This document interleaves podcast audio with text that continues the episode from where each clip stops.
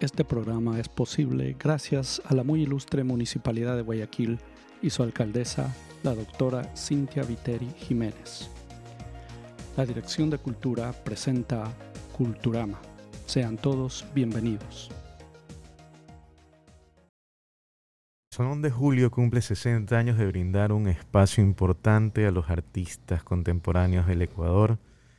Es una ventana que ha sido muy tradicional en el arte eh, de nuestra ciudad especialmente y ha cumplido también un rol eh, de incentivar a las artistas y es precisamente eh, por eso que se realiza esta muestra donde de alguna manera podemos apreciar aquella historia de las mujeres que fueron galardonadas en el Salón de Julio.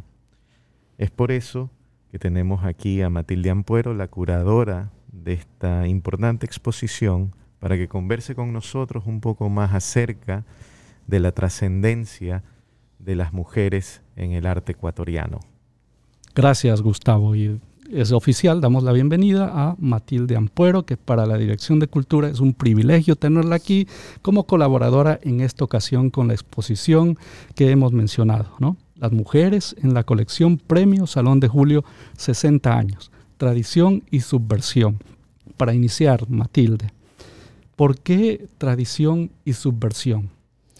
Con la invitación, eh, bueno, tradición y subversión eh, era evidente después de ver el conjunto de obras eh, que yo tenía que, de la que yo tenía que hacer un diálogo, de la que tenía que hacer una estructura, un guion, de solamente 10 mujeres eh, que habían participado en el salón y habían ganado premios, eh, de las cuales solamente 6 de ellas habían ganado seis, el primer premio. Habían 58, hay 58 eh, ediciones, del, salón, del salón y de esas 58 pues se había premiado a 12 obras y 10 mujeres. Para mí fue asombroso ver en el transcurrir de los años, no solamente que a los 20 años de haberse inaugurado el salón gana el segundo premio Mariela García, la primera mujer que gana un premio, un segundo premio en el año 78, sino que luego de tuvieron que pasar 20 años más para que en el 2001 ganar, hubiera otro primer premio. En el 81 también ganó Mariela eh, un primer premio y de ahí se suspendieron eh, las designaciones a, las obras hechas por mujeres. Y eh, dentro había una, una suerte de, enfrentamiento en la palabra tradición, que era lo que yo comprendía por tradición. La pintura, el hecho de que solamente se le haya se tomara en cuenta, entre comillas, a los, a los artistas hombres, Creo que ambas cosas, ¿no? Eh, cuando, perdón, cuando hablamos de pintura se refiere a las técnicas, procedimientos con las que se venía eh, presentando o el artista presentaba sus obras o, hay un poquito más hay un poquito más hay un poquito más en el sentido de que la pintura eh, como fue como era concebida claro en, en, la modernidad y hablamos de que en los 70 todavía había una modernidad no se hablaba de arte contemporáneo por ejemplo es un concepto que luego se amplía a otras, digamos, técnicas, herramientas de las artes. Y el salón eminentemente había sido eh, tradicionalmente de pintura. Pero igualmente, dentro de esa pintura, digamos que la pintura de Mariela, que ahora que, veo ya el salón ya montado y con una con una, un, acierto hilo conductor, hay un hilo conductor fuerte allí, eh, se nota que es una pintura femenina, ¿no?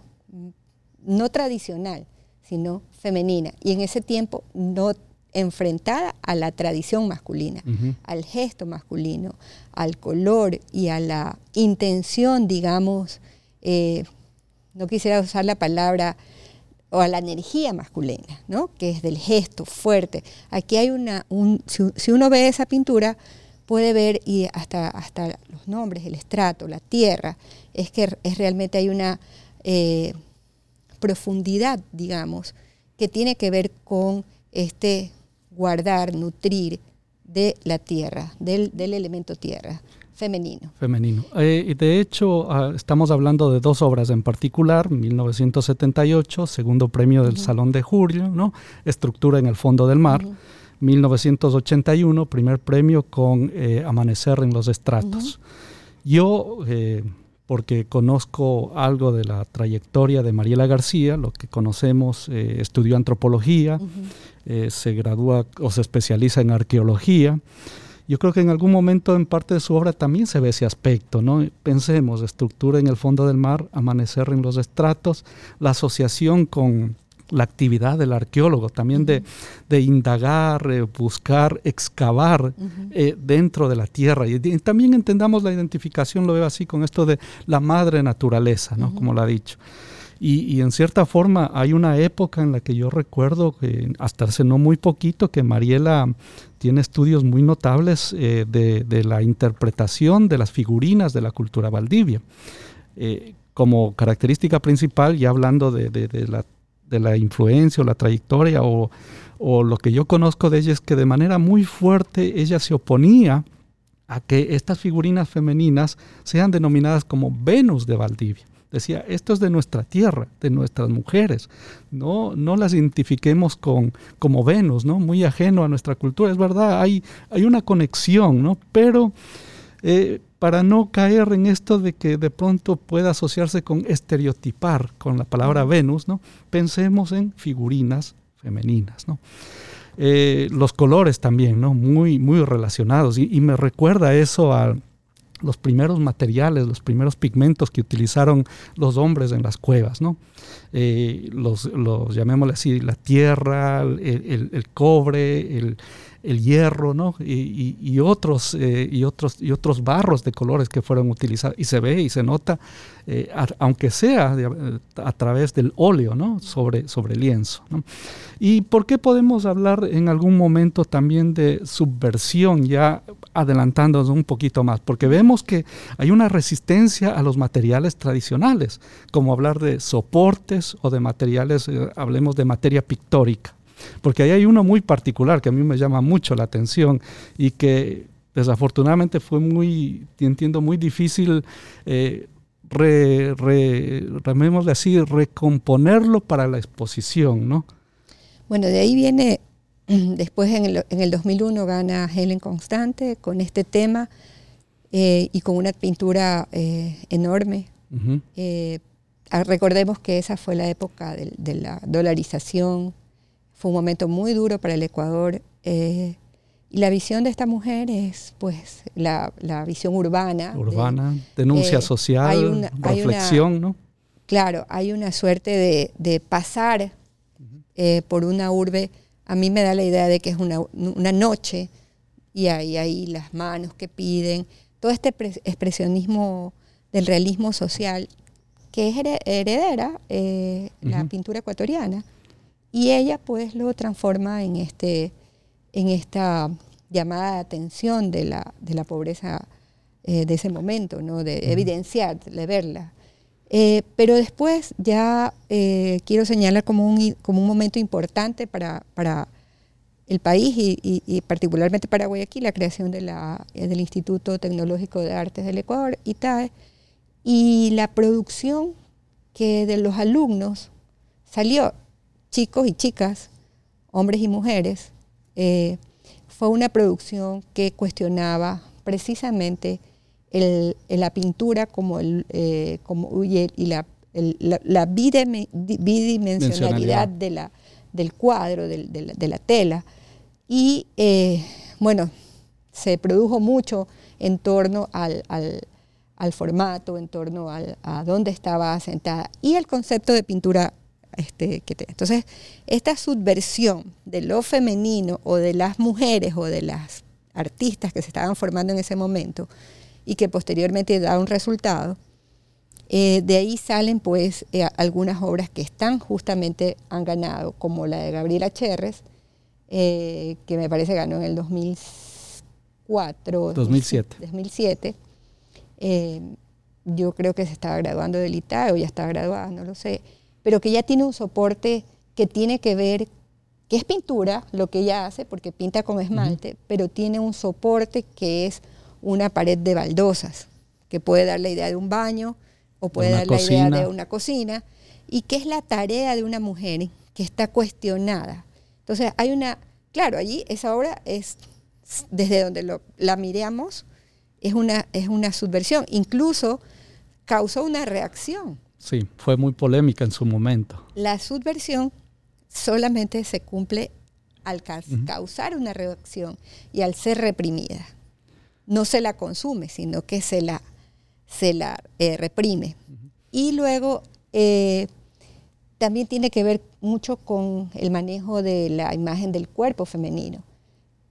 Eh, hay otras obras como la de Janet Méndez, que a mí particularmente me parece que tiene que ver justamente mm, con este suave digamos, eh, forma de decir, este es mi cuerpo, y de estos fluidos, porque ella maneja, trabaja una delicada orfebrería con la tradición de la orfebrería cuencana, construye estos mandalas, estas imágenes que son como cristalizadas en sangre, que me fue muy difícil, y fue muy difícil el montaje, tanto que decidimos no, no, no montarla entera, hasta una está una fracción grande, pero una fracción, y al lado está una foto para que se vea cómo es la obra totalmente construida. Y aparte tiene una obra con la que ella ganó antes, me parece que 2004, no, recuerdo. Eh, ganó un segundo premio. Ah, un segundo premio en el 2001 ganó también, ¿ya? Que son unas improntas, improntas, yo utilicé la palabra como una ficha de motor con la que se, con la que se reconoce el motor. Son unas improntas de su pubis multiplicado varias veces en una gran tela, muy delicada. Entonces me parece que las dos obras conceptualmente eh, nombran al cuerpo femenino, lo, lo, hacen primero desde, desde, una condición que solamente lo tiene la, la, tiene la mujer, que es la menstruación, que, fue, que se tilda como enfermedad, y de hecho hasta, mm, hasta ahora vengo escuchando, dice, ¿cómo está? Es que estoy enferma, ¿no? Sí, pero... Entonces ella, ella lo toma así y lo, lo hace, lo vuelve una imagen sagrada, me parece a mí. Eh. Y la otra es esta, esta visión de estos pubis, sus pubis, sus improntas multiplicadas en una muy suave tela, en una obra muy delicada las dos. Entonces, ella abiertamente está subvirtiendo, pero de una forma, con un lenguaje que no agrede, pero que entra directamente, pienso yo, en el subconsciente. Sí, sí y, de hecho no nos vayamos muy lejos. Yo creo que también hay un antecedente. Allá en 1994, rompiendo con la tradición de salón de pintura, aparece el salón de formas alternativas de la creatividad, 1994. El primer premio fue para Jorge Parra con una danza que se llamó Signos Retrospectivos. Y el segundo lugar lo ganó Pamela Hurtado con una escultura. Y, de hecho contrasta entrar al salón tenemos pinturas y nos encontramos con esa escultura muy particular que también tiene esta particularidad de identificar el hecho de ser mujer, diría yo, y representarlo a través de una escultura. Eh, ¿Cuál es tu apreciación sobre esta obra de Pamela Hurtado? Que yo pienso en algún momento también ya rompe con los esquemas de la tradición esperada. Este, bueno, lo de Pamela eh, es algo muy especial. Eh, el salón fue especial, ese salón. Yo asistí, me acuerdo, eh, en el 94, y el director de ese entonces, Paco Cuesta, quiso, ahí se subvirtió al salón, perdón, y abrió todo un, una etapa que él quería que sea nueva, porque él venía ya del, había sido miembro de la artefactoría, había trabajado con otros, eh, otras herramientas, era muy, un artista muy conceptual, siempre lo fue, aún lo es, había trabajado con las artes escénicas, sigue trabajando con las artes escénicas, ahora está haciendo una película. Entonces, yo quería decirle que, que ese, esa obra de, de, yo quería decir que esa obra de Pamela es una obra muy valiente, ¿no? Es una obra que si la vemos y la ponemos en el contexto de la época, eh, todo el mundo se quedó, este, no sabía qué decir ni qué pensar. Y tal vez alguien se ofendió o no. ¿Tú qué recuerdas de esa experiencia? Yo no estuve ahí, por eso siempre pregunto a los que estuvieron. yo me sorprendí porque, porque, o sea, una cosa es, o sea, cuando uno ve a una mujer, dice, esta mujer es así, asado cocinado, su peinado. Decimos mucho las mujeres con nuestra forma de vestir, de manejarnos. Y Pamela, toda su obra la dedicó a hablar desde eh, las cosas de su casa, las cosas internas, las cosas de lo femenino. Hizo una muy buena obra en esa época, todavía sigue, sigue trabajando. Ojalá algún momento le reconozcamos toda esa trayectoria con la que se inició y que el inicio fue ese falo erecto, eh, que es como un obelisco muy divertido. El título es Totem, tengo, está registrado como rosado.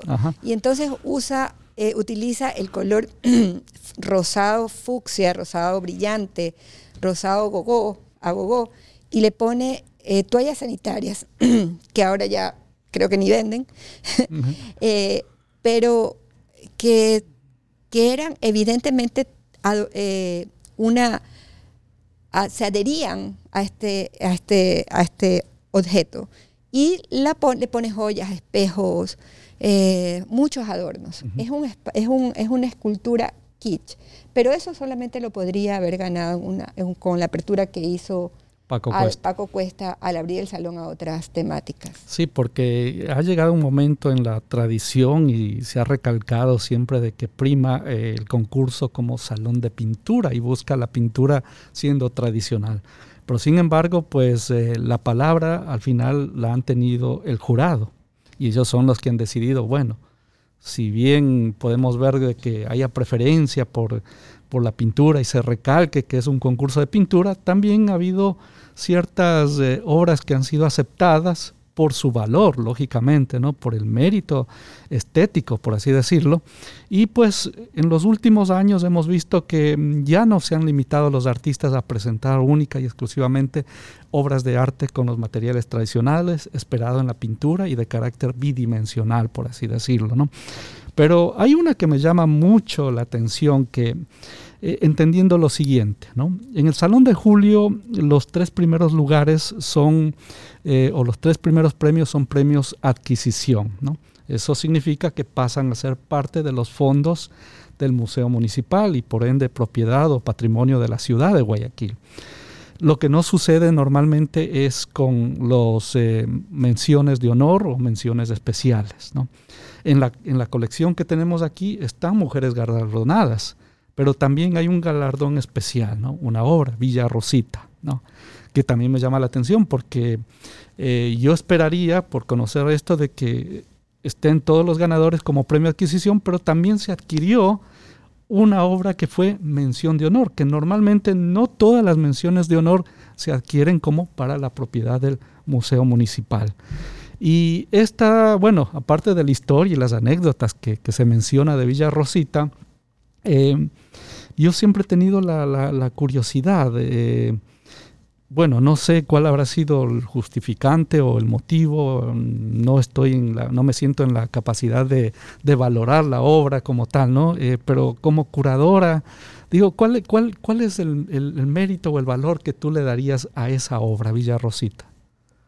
Bueno, primero celebro que el Museo Municipal haya comprado una obra. Yo creo que es deber de las instituciones públicas eh, tener una muestra de lo que está haciendo, lo que se está haciendo en la ciudad. Yo creo que los fondos finalmente también tienen que ubicarse en una parte dentro de este espacio, porque un museo sin obras, un museo que no adquiera a los artistas que, eh, representativos, es como, no sé, claro, el Salón de Julio cubre esos espacios, pero eh, no, no del todo. Villa Rosita, eh, para mí, María Lorena Peña lo que hace es recrear una historia de lo que fue una casa que ahora fue declarada patrimonio y como tal está dejada, está, está puesta en el abandono. Eh, no fue tapiada en su momento. Bueno, eso tiene todas las referencias ya. Y creo que sigue tapiada, si no me equivoco. y ella lo que hace es como ponerle el brillo que alguna vez tuvo. La, casa está, está pintada como en ruinas. Pero le añade un brillo. Pero tiene todo un trabajo de escarcha, encima que la hace brillar como una noche de fiesta, ¿no? Me parece eh, precioso porque es como una piedra preciosa, como una joya que brilla. Darle este, esta relevancia, digamos, al espacio, a un espacio nocturno, a un trabajo, no sé si habrá sido diurno, y me parece encantadora eh, todos los nombres con los que se denominó Villa, Rosita, incluso casa de citas, ¿no? Eh, mucha tela que tejer. Luego este, Lorena hizo una, una rescate de los objetos que estaban dentro del patio y también les puso los respectivos brillos. O sea, es una historia muy contemporánea la que se cuenta, porque el, es, llegar a un tiempo no lineal, es poner, es poner en el presente un pasado. Y con esto eh, yo creo que es una, una, propuesta de ella. Es muy conceptual. Eh, Gustavo, tienes... Eh, sí, el día de la muestra, la apertura de la muestra. Mariela García eh, fue entrevistada y comentó que cuando ella ganó el Salón de Julio, cuando la premiaron eh, por el segundo puesto y luego cuando lo ganó, realmente nunca pasó por su mente la cuestión del género, de la importancia de ser mujer, o simplemente lo, se sentía feliz por el logro como cualquier artista. Simplemente había sido premiada como sin ningún tipo de no veía ningún tipo de distinción. Entonces a lo que me refiero es que eh, ni siquiera se refirió a su obra como procesada o, procesada o elaborada, eh, bueno, pues partiendo de este tipo de conciencia que aparentemente se vuelve mucho más evidente con los artistas más jóvenes, como estabas hablando, ¿no? Ya a partir del siglo XXI, hay quizás pues otro tipo, otro tipo de otro tipo de conciencia, otro tipo de militancia. ¿Qué opinas de eso? Bueno, yo creo que nadie se había dado cuenta de esto realmente, digamos, públicamente, o, se había hecho un salón que evidenciara, porque lo, lo, lo, extraordinario que, pasó, que está pasando con esta, perdón, con esta exposición es que logra hacer, dar evidencias, ¿no?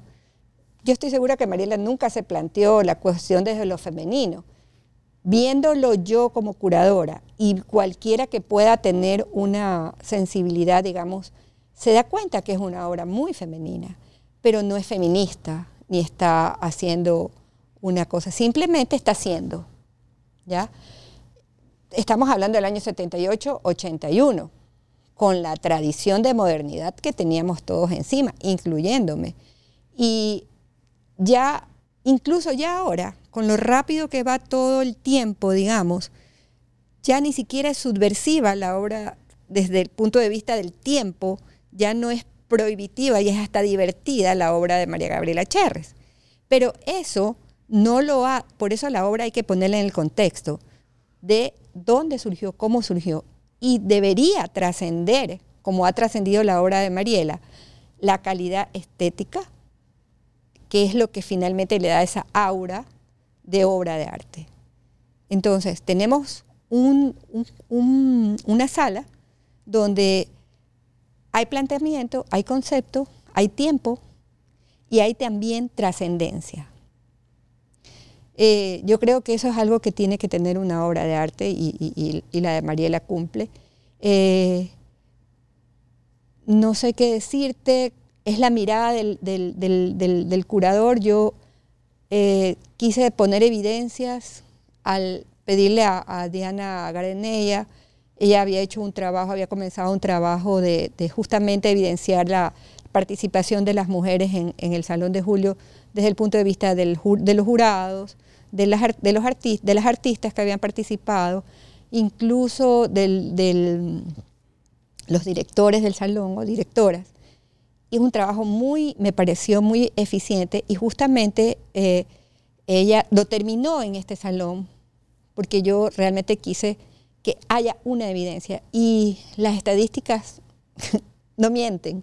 Y ahí tenemos pues eh, la evidencia de eh, la participación o no de la mujer.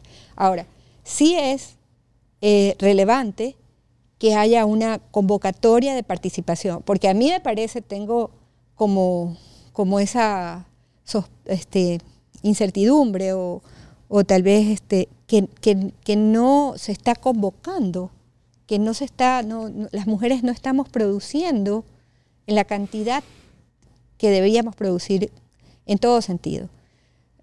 Claro, sigue, si estamos hablando del patriarcado, estamos hablando de que hay una hay una reacción mucho más virulenta, mucho más política de la participación femenina, pero también hay más represión. Y creo que desde ese punto de vista tenemos que estar alertas. No desde el punto de vista del feminismo únicamente. Eh, en la literatura, por ejemplo, local, eh, se ve en cambio una situación inversa, ¿no te parece? que justamente hay como una un peso cada vez más notable de la participación de escritoras. ¿Te parece que hay una...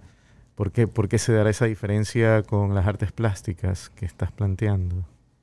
Eh, no lo sé, eh, no, no, sí lo he pensado, pero no, no, lo he analizado a profundidad. Creo que también es que las mujeres eh, están saliendo mucho más, hay una suerte de escritura eh, a, partir del,